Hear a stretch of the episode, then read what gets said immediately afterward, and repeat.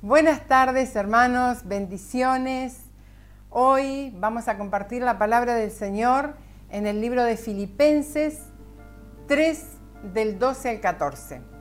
Vamos a ver al apóstol Pablo hablando a los filipenses y lo vamos a compartir en el nombre del Señor. Dice, no que ya lo haya alcanzado o que ya haya llegado a ser perfecto, sino que sigo adelante a fin de poder alcanzar aquello por lo cual también fui alcanzado por Cristo Jesús. Hermanos, yo mismo no considero haberlo ya alcanzado, pero una cosa hago, olvidando lo que queda atrás y extendiéndome a lo que está delante, prosigo hacia la meta para obtener el premio del supremo llamamiento de Dios en Cristo Jesús. Vemos un apóstol Pablo trayendo una reflexión, hablando acerca de la meta, hablando del supremo llamamiento y el título de hoy eh, me gustó, este título, Determinados. Para poder llegar a concretar lo que Pablo estaba concretando y compartiendo, eh, tenemos que tener una vida de determinación. En el camino nos vamos a encontrar con infinidades de cosas, situaciones, con adversidades y frente a ellas podemos tomar distintas acciones, ¿sí? Podemos tener diversas reacciones. Esas dificultades, esas adversidades podemos enfrentarlas, podemos negarla, podemos retroceder, podemos huir. Y realmente se, quiere, se requiere una profunda decisión, una determinación de no volver atrás, si es que queremos llegar, queremos lograr algo significativo en la vida, ya que las cosas sin valor no requieren ningún esfuerzo, ni presentan dificultades. Cuando nosotros tenemos una meta, tenemos enfrente eh, algo en lo que nos hemos determinado, sin duda en el camino vamos a encontrar no una, sino muchas dificultades. También nosotros podemos encontrarnos con gente con hermosos talentos, terribles talentos, pero nunca logran llegar a una meta, ¿sí? Porque les falta la perseverancia, no se disponen, no son determinadas esas personas y pasa que terminan abandonando lo que se propusieron, terminan quedándose en el camino. No solamente eh, en cuanto a, a un estudio, al trabajo, también a seguir al Señor. Muchas veces vamos a encontrar personas que por situaciones de la vida, por situaciones que vivieron, que pasaron, que atravesaron, externas, de personas, em, quedan en el camino, ¿sí? No llegaron al objetivo, no, no siguieron el camino buscando esa meta. Y hay algunas cosas importantes que tenemos que tomar en cuenta para esto, para cuando nos determinamos, ¿sí? Llegar. Y vamos a ver que Pablo, el apóstol, perseveró años, perseveró en el camino del Señor a pesar de las situaciones que vivió. Algunas de ellas las relata en 2 de Corintios 11, versículo 24 en adelante. Él va relatando las situaciones que él atravesó. Dice, de los judíos Cinco veces he recibido 40 azotes menos uno. Tres veces he sido azotado con vara. Una vez apedreado. Tres veces he padecido naufragio. Una noche y un día he estado como náufrago en un alta mar. En camino, en caminos muchas veces en peligros de ríos, peligros de ladrones, peligros de los de mi nación, peligros de los gentiles, peligros de la ciudad, peligros en el desierto, peligros en el mar, peligros entre falsos hermanos, en trabajo y fatiga, en muchos desvelos, en hambre y sed, en muchos ayunos, en frío y desnudez. Además de otras cosas, lo que, lo que sobre mí se agolpa cada día, la preocupación por todas las iglesias. ¿Quién enferma y yo no? ¿A quién se le hace tropezar y yo no me indigno? Si es necesario gloriarse, me gloriaré en lo que es mi debilidad. El Dios y Padre de nuestro Señor Jesucristo, quien es bendito por los siglos de los siglos, sabe que no miento. Todo esto que el apóstol relata, por supuesto lo vivió año tras año, ¿sí? Y nunca volvió atrás. Hubo una determinación desde el momento en que él conoció al Señor. Era un hombre ya de, sí determinado, porque antes de conocer a Jesús, él eh, creía defender a Dios y persiguió a la iglesia. Y era totalmente determinado este hombre, Saulo, ¿sí? al punto que había conseguido cartas para derribar a la iglesia. Él pensaba que golpeándolos, eh, maltratándolos, poniéndolos en la cárcel, el Evangelio se iba a terminar. Hasta que en el libro de Hechos vemos relatado la conversión de él cuando Jesús le aparece en el camino hacia Damasco. Entonces él fue siempre un hombre determinado. Una vez que él se convierte y Dios le habla por medio de Ananías, el, hermano que fue a orar por él, y él eh, le entrega el ministerio y le dice, para esto te he llamado, porque te voy a llevar a los gentiles, vas a ser testigo este, en todo lugar, bueno, y vas a padecer por mi nombre. Él en ningún momento, ni ahí, en ese momento, ni nunca, en todo su transitar, eh, se desvió, echó un pie atrás, se detuvo, ni se quejó. ¿sí? Todo eso él lo relató para que nos demos cuenta. No sé si al irlo leyendo ustedes eh, pensaron cuál de estas situaciones pasaron ustedes por seguir al Señor. Algo de esto fueron apedreados, ¿sí? castigados con vara, con azote. Alguno fue puesto en la cárcel, pasó hambre. Algo de esto, frío, desnudez, por seguir a Jesús, por predicar su palabra? Bueno, si es así, gloria a Dios. Y si no es así, nos damos cuenta que muchas veces las situaciones que pasamos no se, no se comparan ¿sí? con lo que pasó el apóstol. Y como primer punto para eh, ir viendo eh, si nos determinamos a seguir a la meta, se nos requerirá un esfuerzo continuo. ¿sí?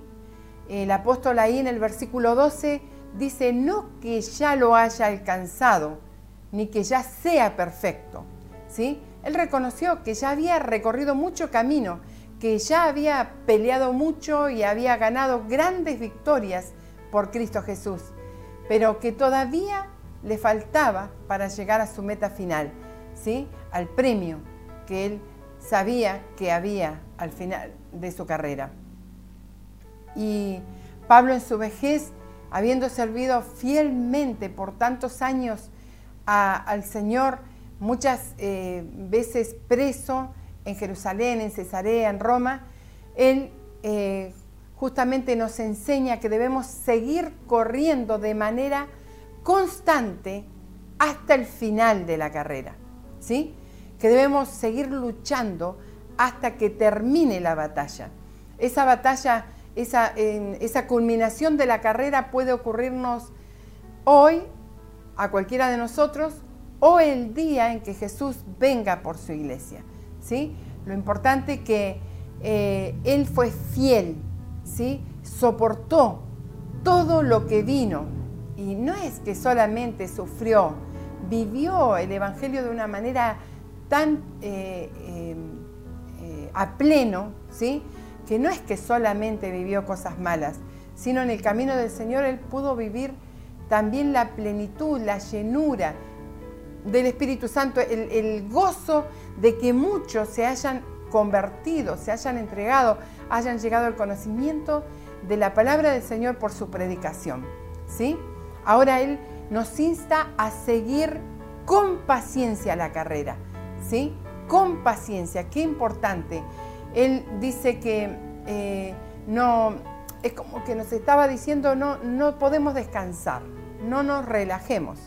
¿sí? Sigamos con paciencia este camino porque vamos a encontrar en un camino continuo, en una carrera continua. ¿sí?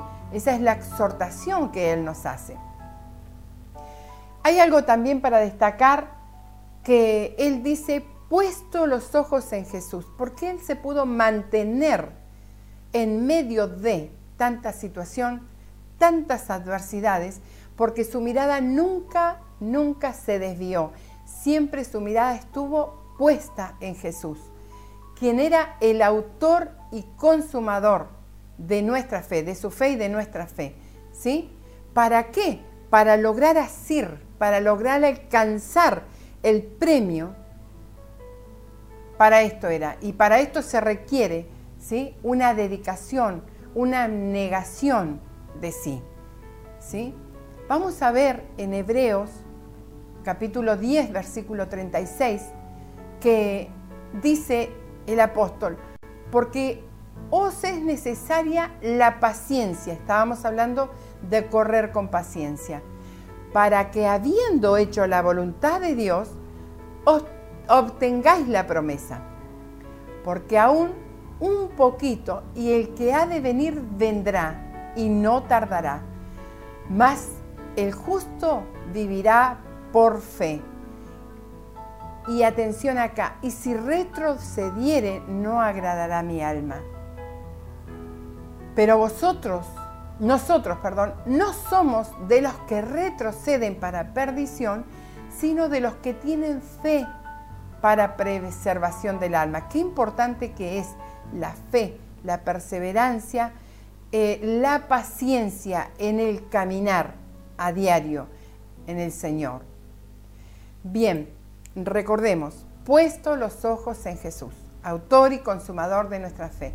No estamos nuestra mirada en los que nos rodean, en las personas, ¿sí?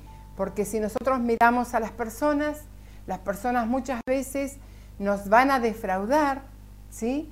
Y si estamos mirando a ellos y no puesto los ojos en Jesús, hasta ahí vamos a llegar. Nuestro camino se truncará ahí, ¿sí? Pero estamos siendo invitados por el apóstol a poner nuestra mirada en el Señor. Como segundo punto, si nos determinamos a seguir a la meta, nuestra mirada tendrá que estar puesta hacia adelante y no hacia atrás. ¿Sí?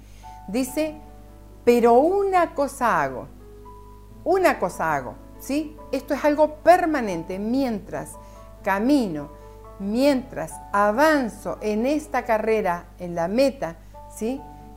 Para, para encontrar este supremo llamamiento, eh, ahí Pablo dice que él una cosa, él se había determinado a terminar la carrera para alcanzar la meta, ¿sí? Y recibir ese premio. Pero ¿qué hizo? Una cosa hago. ¿Cuál es esa cosa? Olvidando lo que queda atrás, ¿sí? Olvidando lo que queda atrás, o sea que un, estar en un tiempo presente y continuo. ¿sí? Pablo olvidó todo lo que él pudiera haber quedado, donde él pudiera haber quedado detenido. Todo aquello que lo hubiese desanimado, todo aquello que lo hubiese distraído ¿sí? de esa meta, él lo dejó, estuvo resuelto a no dejar que algo lo distrajera. ¿sí? Hizo una elección, eligió dejar el pasado atrás para poder avanzar. ¿sí?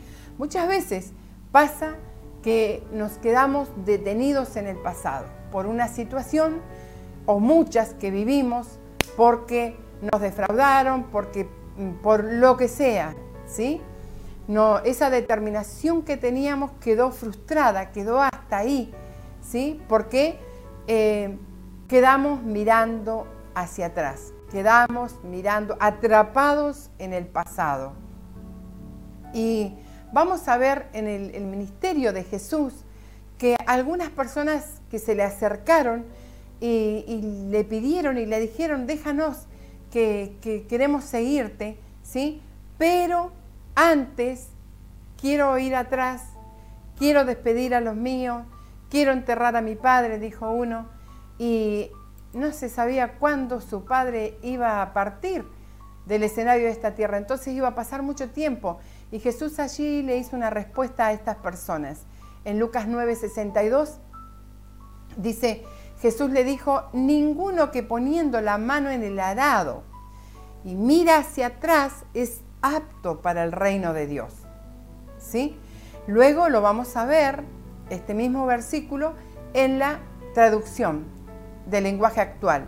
Jesús le dijo, no se puede pertenecer al reino de Dios y hacer lo mismo que hace un mal campesino, al que se pone a arar el terreno y vuelve la vista hacia atrás. Los surcos le salen torcidos. ¿sí? Cuando una vez que la persona, el campesino, la persona que iba a trabajar eh, para arar la tierra, ponía la mano en el arado, no podía volver, no podía mirar hacia atrás, porque en ese surco que él tenía que hacer, que tenía que ser derecho, solamente fijar su mirada hacia adelante, cuando se distraía mirando hacia atrás, hacia el costado, ese surco ya no era perfecto, no era un camino recto como tenía que ser, sino que se empezaba a torcer. ¿sí? Y eso es lo que Jesús le habla a ellos, diciéndole, no era así, era seguirme, determinarte a seguirme. ¿sí? Le dijo a estas personas. Y también hablando en el libro de Lucas 17:32, vamos a, a encontrar el pasaje donde relata lo que le pasó a la esposa de Lot. ¿sí? Recuerden que por mirar atrás, la esposa de Lot se convirtió en estatua de sal. ¿sí? Este es un, bueno, esa estatua quedó allí, esta mujer, porque eh, Dios, por medio de los ángeles, había mandado a entregarles el mensaje que tenían que salir de Sodoma y Gomorra urgente de ese lugar y caminar, caminar hacia adelante hasta donde Dios les iba a indicar, donde los ángeles los llevaban, pero no tenían que mirar atrás. No tenían que mirar todo lo que habían dejado atrás, que ya de por cierto, Lot era una persona muy rica y ¿qué pasó con ella? Que miró lo que estaba dejando y en ese momento se convierte en estatua de sal. Y también eh, en Éxodo 14:15 vemos cuando el pueblo de Israel sale de Egipto, liberados por el Señor con tremendas señales y maravillas, ¿sí? Y, allí eh, venía el enemigo detrás, venía el ejército y eh, todo el pueblo de, Israel, que eran como 600.000 personas, venía caminando y se encuentran con el mar por delante, el mar rojo, y allí Moisés se queda como parado frente al mar y ahora qué, Entonces Dios le dice, ¿por qué clamas a mí? Di al pueblo que marchen. También una invitación, una orden en este momento de parte de Dios a Moisés y al pueblo, no miren hacia atrás, no miren los enemigos que vienen siguiéndolos, porque Dios se iba a encargar de ellos. Sí, allí hizo ese tremendo milagro de abrir el mar y caminar por tierra seca. Y cuando ellos terminó de pasar el último hebreo, se cierran las aguas. Los enemigos quedaron en medio del mar. Entonces, también una invitación a no mirar atrás, a marchar hacia adelante, ¿sí? Y eh, es importante que nosotros eh, no estemos viviendo del pasado, de las situaciones que nos pasaron en, el pasado, ¿sí? sean eh, cosas buenas, porque pueden haber cosas muy buenas que nos sucedieron y rememorarlas, recordarlas, pero no quedarnos ahí, porque hay algo nuevo cada día en el camino del Señor para sus hijos. ¿sí? Por eso el apóstol decía, extendiéndome hacia adelante. ¿sí? Es una acción, es una determinación que Él toma para que no, eh, para no quedarse ahí estancado en el ministerio que Él tenía, en todo lo que Dios había dispuesto para su vida. ¿sí? Em, a veces mm, puede ser que nos quedemos detenidos o que también estemos demasiado satisfechos con todo lo que hemos conseguido, con todos los logros en el servicio al Señor, en la vida cristiana y digamos, bueno, hasta acá yo todo bien, ahora me relajo porque que otros hagan, que otros trabajen, yo me voy a quedar acá. No, extendiéndome hacia adelante, ¿sí? A lo que está delante. Em, bien, y dice, el que corre en el estadio se ve inclinándose hacia la meta, literalmente inclinando su cuerpo hacia lo que está delante. Eh, nosotros, bueno, hoy lo, podemos ver en los programas de deportes, las personas que corren nunca corren así hacia atrás, sino siempre se extienden, se inclinan hacia adelante para poder llegar a la meta, pero tampoco están mirando para abajo, sino que están inclinados pero mirando a dónde tienen que llegar ¿sí? para el premio. Y como tercer punto de este pasaje, vamos a hablar de cuál es el premio del supremo llamamiento de Dios. ¿Sí? Esa justamente es la meta. El apóstol en el versículo 14 dice, prosigo hacia la meta, prosigo a la meta, al premio del supremo llamamiento de Dios en Cristo Jesús. ¿sí? La meta es el blanco, es a dónde quiero llegar, es el objetivo ¿sí? que alcanza la persona al ir corriendo hacia ese premio que el, el apóstol habla. ¿sí? Hay una recompensa dada por el autor y consumador de la carrera al victorioso. ¿Sí? Con respecto a esta carrera, también Pablo nos exhorta en 1 Corintios 9, 24. Dice, ¿no se dan cuenta de que en una carrera todos corren solo por una, pero solo una persona se lleva el premio? Así corran para ganar todos los atletas se entrenan con disciplina. Lo hacen para ganar un premio que se va a desvanecer, pero nosotros lo hacemos por un premio eterno. Por eso yo corro cada paso con propósito. No solo doy golpes al aire, disciplino mi cuerpo como lo hace un atleta. Lo entreno para que haga lo que debe hacer. De lo contrario, temo que después de predicarles a otros, yo mismo quede descalificado. Qué importante, que es un, entrenamiento continuo. Es, él entrenaba su cuerpo, él entrenaba continuamente, no importa lo que le pasaba, todo lo que él fue viviendo, lo, lo que leía antes, ¿sí? Todas las situaciones que vivió por predicar el Evangelio, azotado, encarcelado, herido, vituperado. Pero él no miró, no se detuvo a mirar eso, sino su meta siempre estuvo mirando hacia el final de la carrera, ¿sí? Él mientras tanto fue, siguió trabajando, siguió eh, haciendo la obra del Señor. Vamos a ver también en Hebreos 12.1. Dice, por lo tanto, ya que estamos rodeados de una enorme multitud de, testigos de la vida de fe, quitémonos todo peso que nos impida correr, especialmente el pecado que tan fácilmente nos hace tropezar, y corramos con perseverancia la carrera que Dios nos ha puesto por delante. Esto lo hacemos al fijar nuestra mirada en Jesús, el campeón que inicia y perfecciona nuestra fe. Debido al gozo que le esperaba, Jesús soportó la cruz, sin importarle la vergüenza que, está, que representaba. Ahora está sentado en el lugar de honor, junto al trono de Dios. Piensen en toda la hostilidad que soportó por parte de, pecadores.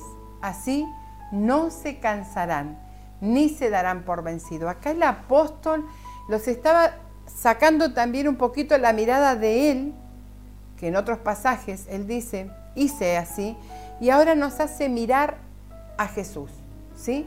Jesús cumplió el propósito, porque Él fijó eh, la meta por la cual Él había venido a la tierra. ¿sí? En medio de, del caminar, en medio de su ministerio, pasó un montón de cosas, muchas cosas que las estamos leyendo continuamente. ¿sí? Pero miren que Él hasta eh, aprendió obediencia, por eso fue oído a causa de su temor reverente, dice también la palabra fue oído, ¿sí? porque él se sujetó a la voluntad de Dios. ¿sí? Esto, este es el ejercicio, continuamente ejercitándonos cuál es la voluntad de Dios. ¿Cómo voy a saber cuál es la voluntad de Dios? Cuando vengo a la palabra de Dios, cuando me interno a estudiar la palabra de Dios y a ver cuál es su voluntad para mi vida. ¿sí? ¿Qué quiere Dios que yo haga?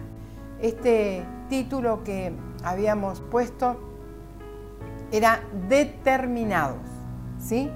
Y para terminar, quiero leer eh, dos pasajes más, uno en Job 22, 28, donde dice, determinarás a sí mismo una cosa y te será firme, y sobre tus caminos resplandecerá la luz. ¿Sí? Cuando primero nos determinamos, ¿sí? determinamos esa cosa o el camino al que vamos a seguir, eso va a ser firme. Es importante determinarnos. No es, a ver, hoy voy a ver qué hago, voy a ver si hago la voluntad de Dios. No, pero si se levantó alguien contra mí, hasta acá llegué, no puede ser, Dios no estaba conmigo. No, Dios está con vos en todos los momentos. Nunca te va a dejar solo. ¿sí? Si Él sabe que vas a poder pasar una prueba, una situación, entonces va a ir poco a poco, probando tu vida para poder luego encargarte algo mayor, ¿sí? Y en segunda de Timoteo vemos al apóstol ya declinando en sus últimos días. Se cree que el apóstol fue decapitado, es lo que se dice en la historia de la iglesia. Y en segunda de, Timoteo 4, 6 dice, porque yo ya estoy para ser sacrificado y el tiempo de mi partida está cercano. Miren qué hermoso lo que dice. He peleado la buena batalla. He acabado la carrera. He guardado la fe. Por lo demás, me está guardada la corona de justicia la cual me dará el Señor, juez justo en aquel día, y no solo a mí, sino también a todos los que aman su venida. ¿Sí? No es que era solo para él esta corona de vida que está reservada, sino para todos los que seamos fieles. No a los que retrocedemos, porque eso no agrada al Señor, ¿sí? Dice no a los que retrocedemos para perdición, sino los que vamos adelante, continuamos mirando al invisible. Que Dios bendiga tu vida con perseverancia, que seas determinada, determinado. Una vez que conociste al Señor, que entregaste tu vida, comienza la carrera. Vos no sabés por cuánto tiempo. Es el tiempo que dures en esta tierra, ¿sí? Hasta el día en que el Señor te lleve a su presencia o hasta el día en que venga por su iglesia. Esa carrera, ojalá todos pudiéramos llegar ahí a decir como el apóstol, he acabado, ¿sí? Y estoy listo para ser sacrificado. Ya sabía su, su final en esta tierra. Iba a ser sacrificado, ¿sí? Por predicar el Evangelio. Pero no se quejó. Él sabía que lo aguardaba algo más grande, ¿sí? Que lo esperaba el encuentro con nuestro Señor y juez justo. Qué hermosas palabras para poder leerlas, para poder quedarlas para nosotros. Te invito a que juntos hagamos esta oración.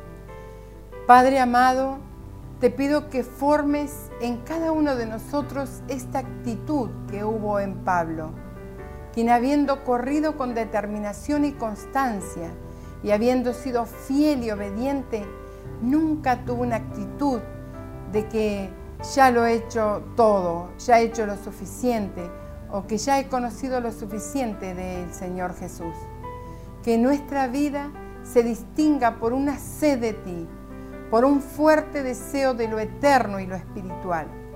Que así como los que disfrutan este mundo muestran una fuerte ambición por sus pasiones, la nuestra sea aún mayor. Te lo pedimos en el nombre de Jesús. Amén. Que Dios bendiga tu vida.